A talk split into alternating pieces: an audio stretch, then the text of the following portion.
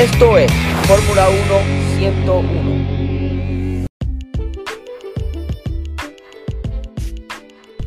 Hola y bienvenidos una vez más a otro episodio de Fórmula 1 101.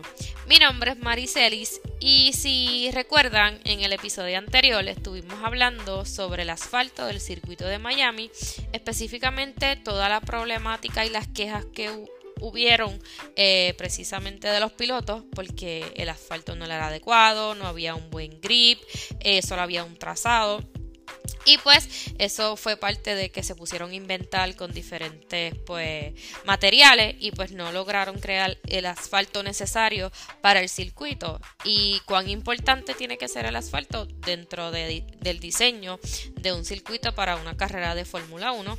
También en episodios anteriores yo les había hablado de los tipos de neumáticos que hay, el desgaste, la degradación, dependiendo cómo sea la pista, si es agresiva, si es más abrasiva, o sea que hay más desgaste, la temperatura, eh, todo eso que tenga que ver con el desgaste de los neumáticos, también lo había comentado anteriormente, pero hoy precisamente vamos a hablar sobre dos términos eh, sencillos, este lo voy a explicar para que me puedan entender bien, así que este episodio puede que sea un poco cortito, pero les voy a explicar para que pues tengan el conocimiento eh, sobre estos dos términos.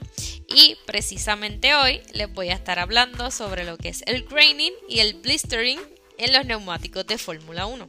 Como ya les había mencionado este, anteriormente y en otros episodios, hay muchos factores que pueden generar o pueden contribuir a que eh, haya un desgaste en los neumáticos. Entre ellos puede ser pues la temperatura del asfalto, la diferencia en temperatura entre el neumático y el asfalto, dependiendo cuán agresivo sea el circuito, de si hay curvas rápidas, este, si es un circuito de altas velocidades, también depende de cómo conduce el piloto.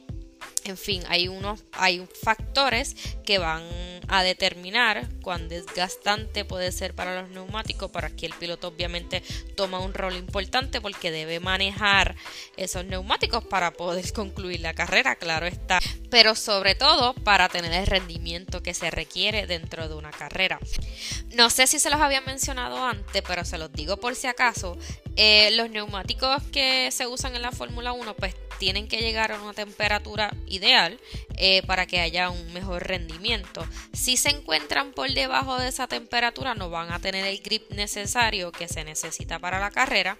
Por eso antes de cada carrera ustedes ven que a la goma le ponen como la cubren con una manta, eso es una manta de calor y lo que hace es obviamente calentar la goma y eso agiliza el proceso para cuando ya el piloto esté en pista eh, no sea tan largo el tener que calentar la goma y pues pueda tener el desempeño necesario. Si por el contrario eh, los neumáticos están a una temperatura por encima eh, van a tener un desgaste más rápido y excesivo que de igual manera le afectará a la hora de la carrera. O sea, que hay que saber eh, manejar, como les dije, los neumáticos. Bueno, pero vamos entonces al primer término porque dije que no me iba a extender tanto. Así que vamos a conocer lo que es el blistering que yo lo traduje y significa abrasador, según el traductor es algo hot algo burning. Pero, ¿cómo se produce el blister? Bueno, pues es cuando el neumático está frío y caliente al mismo tiempo. La goma tiene una temperatura diferente. A un lado está caliente y a un lado está fría. Ajá, ¿y cómo sucede eso? Bueno, cuando la parte externa de la goma, la cara de la goma, donde están los aros, así yo lo entendí, esa parte está más fría que la parte interior. La parte externa del neumático eh, puede refrigerarse mucho más, o sea, puede enfriarse porque tiene un flujo de aire que pasa por ahí, mientras que la parte interna no tiene la capacidad de enfriarse, lo que provoca que se caliente mucho más por el constante rozamiento o el, constante contacto que tiene con el asfalto, lo que provoca que salgan como una burbuja o ampollas o el término blister y entonces esas ampollas van creciendo desde el interior del neumático. A medida que van dando vueltas en la pista pues se vuelven más grandes, inclusive pueden llegar a explotar el neumático, o sea, que puede perder la carrera a menos que no esté cerca de los, pits. Lo que quiere decir esto es que eh, esta ampolla o estos blisters van, van a provocar como que la, la goma esté deforme y obviamente eso no va a permitir que tenga una buena carrera. Para evitar estos este tipo de blister, eh, los pilotos deben ser muy cuidadosos con su ritmo de carrera y obviamente eh, tratar de cuidar esos neumáticos. Cuando el piloto va sintiendo que tiene esta ampolla, debe bajar la velocidad y dejar que las temperaturas se igualen. O sea, que la externa pueda subir y igualar la temperatura de la, de la interna. Que tanto la temperatura interna como la externa pues estén igualadas. Hay muchas pistas que pueden generar más blisters que otras eh, en circuitos que sean rápidos, o sea, de alta velocidad. Y comúnmente estas ampollas eh, suelen salir más en los neumáticos traseros debido a la alta aceleración y la presión que sufren las gomas, pues como les dije, en los circuitos rápidos y en las curvas, en el trazado de curvas que sea de media y baja velocidad. Bueno, Ahora vamos con el graining, que también lo traduje y significa eh, granulado, algo así. Pero les voy a explicar bien. Pero antes de eso y de que visualicen el concepto, quería dejarles saber para que puedan entender mejor que cuando la temperatura del asfalto y el neumático es adecuada, o sea que las condiciones son las ideales, la goma va desprendiendo como una capa leve, se van saliendo como que cantitos de goma, no es así como se sale la goma completa, no, se van desprendiendo cantitos obviamente porque se está desgastando. Y cuando existen las temperaturas ideales entre las dos cosas, pues esa capa que se va saliendo se queda pegada en el asfalto, lo que hace que el monoplaza tenga mayor agarre en la, en la pista, o sea, va a tener mejor grip. Pero el graining, ¿qué pasa con el graining? ¿Y qué es el graining? El graining es esa diferencia en temperatura entre el asfalto y la goma. Y también es cuando la goma tiene una temperatura interior más fría y la banda de rodadura es más caliente. ¿Y qué es la banda de rodadura? O en inglés el tread wear. Entonces, la banda de rodadura es la parte del neumático pues que está en contacto con el asfalto. ¿Y qué pasa? Pues el neumático va a tener una temperatura interna más fría y la banda de rodadura va a tener eh, una zona más caliente por su contacto con el asfalto.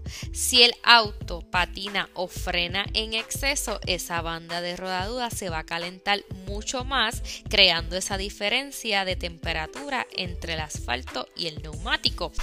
Entonces, esa diferencia en temperatura es lo que hace que haga graining y esto provoca que los cantitos de neumáticos, las partículas de neumáticos que se van despegando, en vez de quedarse pegados en la brea, se vuelven a pegar al neumático porque está caliente.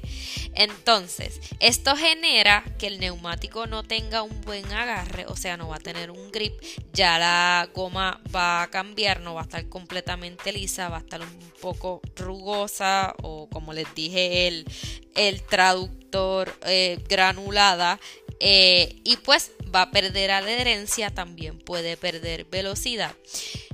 Esto del graining sí tiene solución, a diferencia del blistering que no tiene solución y a medida que avanza la carrera puede ser peor, el graining se puede eliminar con el paso de la vuelta porque poco a poco se va desgastando esa goma y es difícil que se produzca más graining. Este, se van eliminando poco a poco por el roce con el asfalto. Obviamente si tiene solución, pero como quiera se pierde tiempo hasta que no se vayan eliminando por completo. Nuevamente, eh, la conducción del piloto sí influye para que pues para que suceda o no suceda lo del graining, también dependiendo del circuito y claro está de las condiciones del asfalto. En la mayoría de las ocasiones, el graining suele aparecer en los neumáticos delanteros porque son los más difíciles de calentar. Los traseros, los neumáticos traseros se, se, calientan mucho más rápido. Estos neumáticos delanteros necesitan un poco más de tiempo para calentarse. Obviamente va a depender del circuito y de las curvas que haya, pero a medida que entonces va pasando la carrera, pues esa temperatura mejora y entonces el graining va desapareciendo. Bueno, hasta aquí este episodio. Espero que les haya gustado. Pero, pero, pero, antes de irme, este fin de semana tenemos carrera en el circuito de Barcelona, España. Y también hay carreras de W Series. Así que este fin de semana va a ser intenso. Este van a compartir este el circuito de España, tanto la W Series como la Fórmula 1. Les debo el horario de la W Series, pero sé que lo están transmitiendo por ESPN porque la pasada carrera, la doble tanda de carrera que hubo en Miami, la pude ver por ESPN. También a través de Twitch, en el canal de W Series, ellos transmiten la práctica y la quali, si no me equivoco, pero por lo menos todo yo lo pude ver a través de ESPN. Ahora vamos con la Fórmula 1 que comienza el viernes 20 con la práctica 1 a las 8 de la mañana, la práctica 2 ese mismo día a las 11 de la mañana, el sábado 21 eh, la práctica 3 a las 7 de la mañana y la quali a las 10 de la mañana. Entonces el domingo 22 será la carrera a las 9 de la mañana.